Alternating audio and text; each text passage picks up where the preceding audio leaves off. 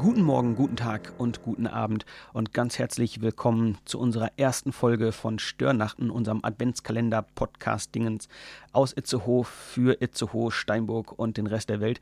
Ähm, ich bin der Stefan und darf euch ganz herzlich begrüßen zu Störnachten. Ich werde euch die erste Woche ein wenig begleiten in, in diesem neuen Projekt und ähm, bin darüber total dankbar, aber auch etwas aufgeregt, weil ich sowas noch nie gemacht habe, weil wir sowas noch nie gemacht haben und weil ihr uns noch nie gehört habt. Schön, dass du uns deine Ohren äh, leist, dass du heute mit dabei bist.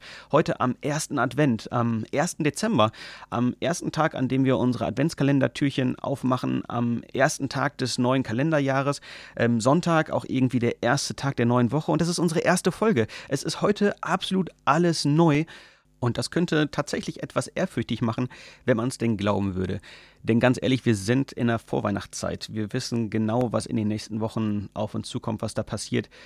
Äh, die Realität ist doch einfach so, dass es diesen Weihnachtstrott gibt. Diese Litanei, wo man ganz genau weiß, was kommt. Wir haben jetzt vier Adventssonntage vor uns, oder den ersten erleben wir gerade, aber dann kommen noch drei, dann kommen irgendwie die Ferien, zwischendurch kommt noch eine ganze Menge Stress, ganz bestimmt eine ganze Menge Streit. Es wird ständig Last Christmas im Audio, im, im, im Radio gespielt, man, man hat das ständig irgendwie auf den Ohren. Man kann einen Glühwein äh, überall trinken, den wir jetzt geben. Äh, wir wissen sogar schon irgendwie, was, was wir geschenkt bekommen, dank der Amazon-Wunschlisten. Ähm, ja, und wir wissen auch eigentlich, dass es bei all dem ganzen Jahr um den Geburtstag von Jesus geht. Aber neu ist die Idee eben nicht, sondern wir wissen das, dass seit 2000 Jahren ähm, Weihnachten irgendwie für, für den Geburtstag steht und dass es eigentlich alles aber dann doch ganz anders abläuft, dass die roten Kerzen ja eigentlich gar nichts mit diesem Geburtstag zu tun haben. Ähm, und dennoch Dennoch ist es einfach so, wie es ist. Weihnachten kommt so wie jedes Jahr. Es ist ganz plötzlich da. Es fängt im September an mit Spekulatius bei Aldi und hört ein paar Tage vor Jahresende auch ganz plötzlich wieder auf. Dann werden die Weihnachtsbäume rausgeschmissen, man wartet ein paar Monate und das Ganze fängt schon wieder von vorne an. Nichts Neues. Weihnachten ist irgendwie nicht wirklich neu. Wir hatten mal bei uns in der Familie die Idee, ähm, diesen diesen Geburtstag von Jesus neu zu feiern oder, oder uns nochmal neu bewusst zu machen, dass, dass Weihnachten eigentlich Geburtstag bedeutet ähm, und haben unseren Weihnachtsbaum mit Luftballons und Luftschlangen äh, dekoriert war im ersten Jahr eine witzige neue Idee, ähm, hat für viel Gesprächsstoff gesorgt, war aber dann nach drei Jahren auch irgendwie wieder verbraucht, weil das war dann unsere neue Familientradition. Hahaha, wir feiern Weihnachten mit Luftballons und Luftschlangen, weil es ja der Geburtstag von Jesus. Also auch wieder nicht neu, sondern wurde auch wieder irgendwie lethargisch, so macht man es halt. Ganz ehrlich, auch dieses Jahr ist einfach Weihnachten nicht ganz neu. Es gibt keine Überraschung. Und das wissen wir. Und deswegen ähm, oder trotzdem machen wir Störnachten. Wir möchten dich in deinen Vorbereitungen auf Weihnachten ein bisschen stören in dieser Litanei, in dem, dass wir ganz genau wissen, was da kommt. Im Wörterbuch steht zu stören, äh, jemanden aus seiner Ruhe oder aus seiner Tätigkeit herausreißen oder aber einen gewünschten, einen gewünschten Zustand oder Fortgang, der, der wird unterbrochen. Das soll Störnachten sein. Wir wollen dich in deiner Weihnachtslitanei stören. Ähm, in diesem, ich weiß ja eh schon, was passiert. Ich weiß ja eh schon, was ich geschenkt bekomme. Ähm, wir möchten ähm, Weihnachten neu erlebbar machen oder, oder nochmal neue Impulse in dieses Weihnachten hineingeben und uns selber dabei stören lassen. Ähm, für mich auf jeden Fall ein Projekt, was ich noch nie gemacht habe und deswegen neu ist und aufregend und Weihnachten ein bisschen spannender macht, als es wäre ohne Störnachten. Und allein schon durch dieses Projekt wird Weihnachten ein bisschen anders. Zumindest für mich und vielleicht auch für euch. Und anders ist zu Weihnachten eigentlich genau die richtige Geschichte, weil Weihnachten hat absolut alles anders gemacht. Es ist keine neue Geschichte, dass Gott Mensch geworden ist, aber dadurch, dass Gott Mensch geworden ist, ähm, ist alles komplett anders geworden. Ein, eine vollkommen neue Idee. Ein, äh, auch wie Gott Mensch geworden ist, ähm, ist eine komplett neue Idee. Also, dass, dass Götter irgendwie menschlich werden, auf die Erde kommen, das kennt man in ganz vielen Religionen und Mythologien. Ähm, witzigerweise sind äh, in allen Mythologien, die ich jedenfalls kenne, sind die Götter ähm, niemals irgendwie Diener oder, oder gering, gering geschätzte Menschen oder so. Sie sind äh, dann gottgleiche Wesen, besteigen einen Thron, ähm, Kaiser sind gottgleiche Wesen, äh, Könige lassen sich zu Göttern ausrufen, oder wenn, wenn Götter eben auf die Erde kommen, äh, dann tun sie das, um ihre Macht zu demonstrieren und besonders groß und, und mächtig aufzutreten, irgendwas klarzustellen oder sich irgendwelche Frauen zu nehmen, ähm, treten machtvoll auf und machen einfach das, was sie wollen.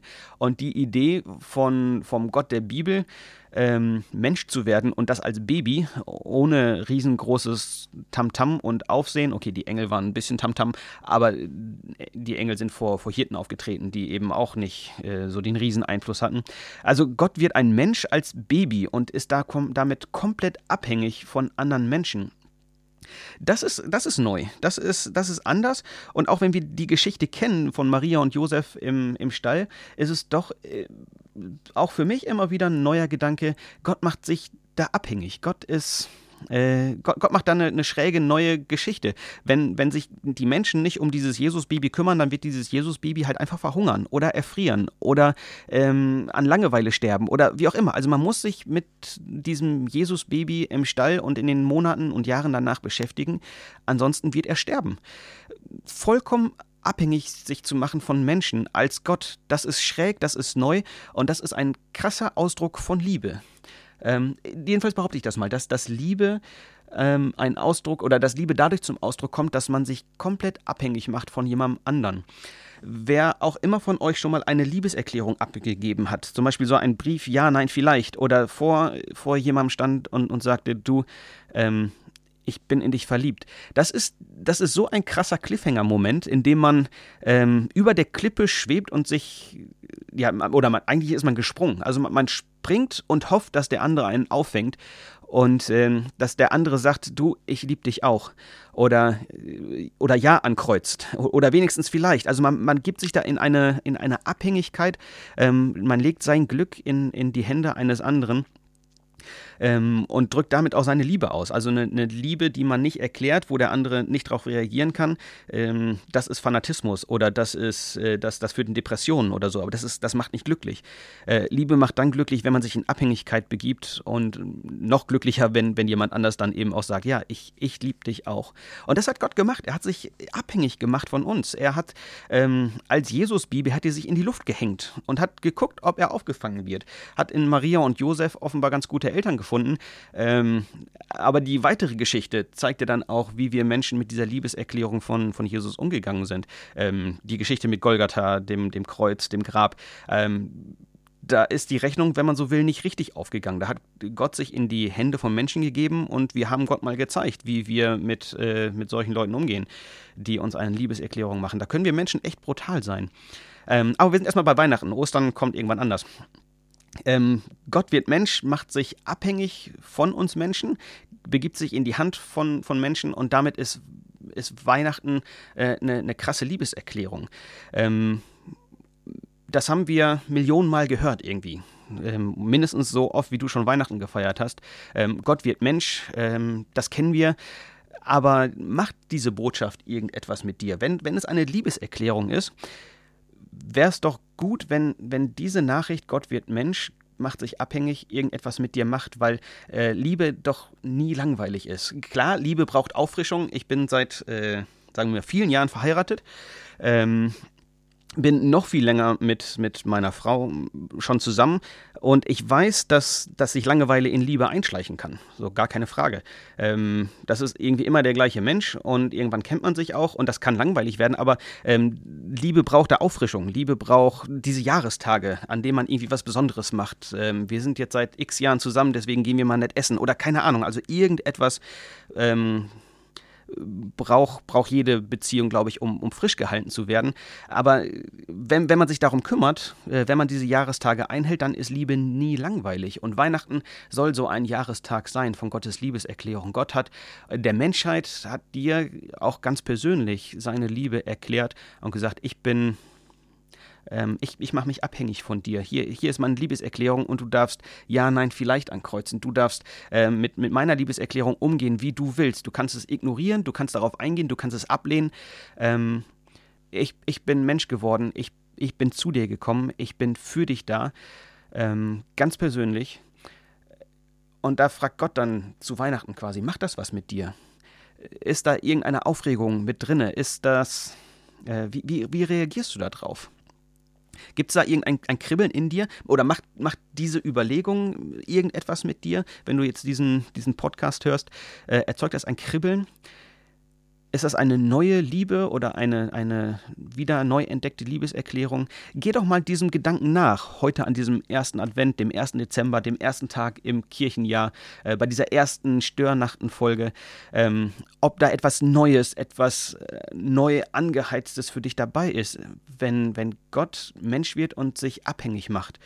Ähm, von dir. Und wenn, wenn du die Macht hast, darauf einzugehen, es zu ignorieren ähm, oder abzulehnen. Gott wird Mensch.